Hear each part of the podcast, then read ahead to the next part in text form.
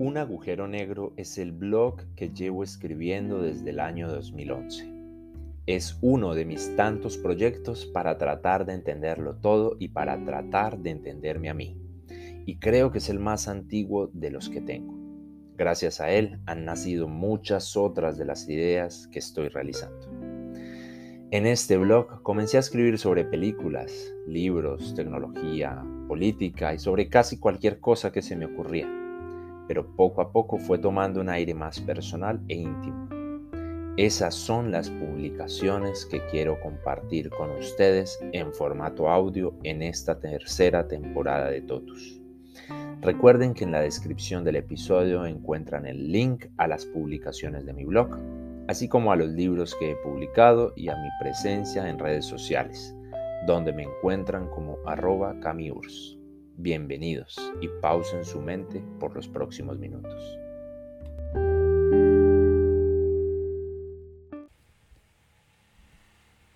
Junio de 2016. En muchas ocasiones durante toda mi vida, algunas personas me han hecho la siguiente pregunta. ¿Cómo haces para hacer tantas cosas al mismo tiempo? Yo la verdad nunca he sabido qué responder, simplemente hago las cosas y ya. Hay épocas o temporadas de mi vida que si me pongo a recordarlas, sí creo que hacía actividades en exceso. Y hay otras épocas en las que siento que no hacía nada. Lo peor de todo es que ya no me siento bien en ninguno de los dos casos. Como siempre he dicho y muchos otros antes que yo, todos los excesos son malos. La prudencia es necesaria. Sin embargo, aprovechando que un compañero me hizo preguntas similares en un comentario del post anterior a este, Pienso que no es mala idea escribir acerca de aquello y plasmar algunos de los métodos y reflexiones que he ido aprendiendo y deduciendo a lo largo del tiempo. Las preguntas, que Cristian me hizo fueron, ¿cómo manejo el tiempo? ¿Cómo decido cuánto tiempo dedicarle a alguna actividad? Y cómo realizo tareas que tienen una curva de aprendizaje alto. Vamos con la primera pregunta, ¿cómo manejo el tiempo? Lo de manejar el tiempo tiene mucho que ver con, conocer, con conocerse muy bien a uno mismo. Hay actividades que uno realiza mejor en ciertos días o a cierta hora del día. Tal vez uno se sienta mejor haciendo ejercicio en la mañana, leyendo en la noche y estudiando en la tarde. Y eso además puede cambiar de un día para otro. Así como hay actividades que uno hace mejor solo que acompañado y viceversa. Y hay otras que rinden más si se hacen en la casa que si se hacen en la oficina. Y así podemos seguir con un largo etcétera cambiando variables. Descubrir estos horarios y estas actividades es una tarea un poco complicada y tarda mucho tiempo, tal vez años. A lo mejor es un proceso así de lento porque pasamos la mayor parte de la vida siguiendo los horarios y cronogramas que otros nos imponen y no tenemos la oportunidad de probar por nuestra propia cuenta. O tal vez yo soy muy indeciso y ya.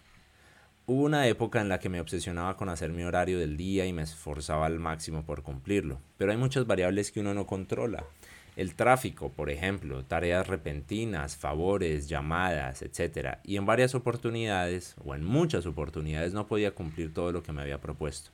Así que comenzaba a atrasarme en mis tareas, o comenzaba a reducir el tiempo de unas para hacer las otras, y al final del día terminaba era decepcionado de mí mismo por no haber cumplido mi promesa y los deberes que yo mismo me había impuesto. Por ese motivo dejé hacer esos horarios y cronogramas tan estrictos y ahora más bien dejo que en cierta forma las actividades vayan surgiendo por sí solas de acuerdo a las necesidades, urgencias y motivaciones que tenga y únicamente trato de cumplir unas pocas que considero inamovibles. Vamos con la segunda pregunta. ¿Cómo decido cuánto tiempo dedicarle a alguna actividad?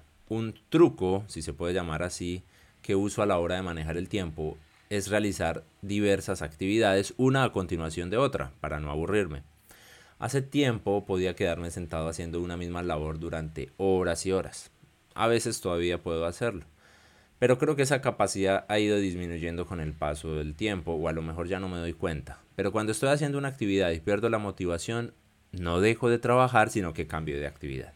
Esto tiene sus ventajas y desventajas. Como ventaja es que aprovecho el tiempo para trabajar en diversas tareas, lo malo es que comienzo muchas y luego me cuesta acabarlas todas.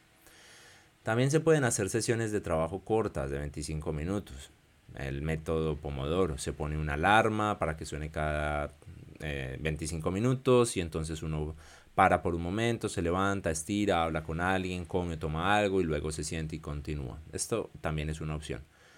A veces lo he hecho, pero no me funciona tanto. Prefiero hacer mi labor hasta que me sienta agobiado y en ese momento cambio de actividad o hago una pausa. La mayoría de las ocasiones eso ocurre a los 25 o 30 minutos de manera natural. Ahora, ¿qué tantas cosas hacer? Esa es una de las preguntas que junto con estoy haciendo algo productivo me afectan constante y profundamente. A mí me gusta leer, dibujar, practicar o escuchar música, estudiar, hacer deporte, seguir con mi empresa, salir con amigos, etcétera, muchas cosas, pero es que todo no se puede hacer en un día, así que uno debe colocar prioridades. Hacer más unas actividades que otras. Eso implica no ser tan bueno, o más bien ser malo, en unas actividades y no en otras. Una lástima, pero así es, y el único remedio es el tiempo y la disciplina. Hacer algo con regularidad durante mucho tiempo. Una vez mi más reciente profesor de música y amigo Felipe me dijo que cuando él tenía como 15 años, lo único que quería hacer en todo el día, todos los días, era tocar la guitarra. Excelente, lo tenía claro mal por mí, porque no puedo tocar la guitarra todo el día y al mismo tiempo leer todo el día o estudiar todo el día o atender clientes todo el día, etc. Toca elegir. Tercera pregunta. ¿Cómo realizo tareas que tienen una curva de aprendizaje alto? ¿Y cómo distribuir el tiempo con aquellas actividades que sabemos que nos tomarán mucho tiempo para terminar o para aprender? Mm, es una respuesta muy complicada. Lo que yo hago es, primero que todo, pensar y determinar muy bien si la actividad me va a gustar mucho, si me va a apasionar. No digo que una actividad lo entusiasme a uno del principio hasta el final, porque en muchas ocasiones uno empieza animado y al final ya no quiere hacer nada. Pero al menos sí una gran parte. Y para esto se puede aplicar el refrán que dice, lo que se inicia con pasión se termina con disciplina. En esos casos me imagino cómo me sentiré luego de unos días de haber empezado la labor me imagino si podré sortear con entusiasmo sus dificultades. Trato de imaginarme todo. Y de acuerdo a cómo me sientan esas situaciones mentales, tomo la decisión de si empiezo o no la tarea. Finalmente, cuando se trata de proyectos largos, complejos o con una curva de aprendizaje alto, es decir, que toma mucho tiempo aprender a hacerlo, trato de elegir pocos, a lo sumo tres proyectos porque sé que luego me será difícil acabarlos.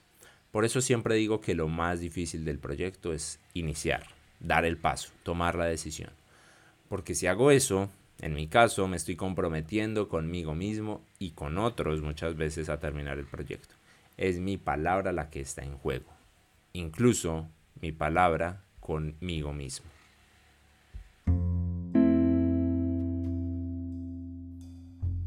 Si lo que acabas de escuchar te suscitó alguna reflexión, comentario, pensamiento o idea, me gustaría mucho que me lo hicieras saber a través de alguna de las redes sociales en las que me encuentro, como Twitter, Instagram o Facebook.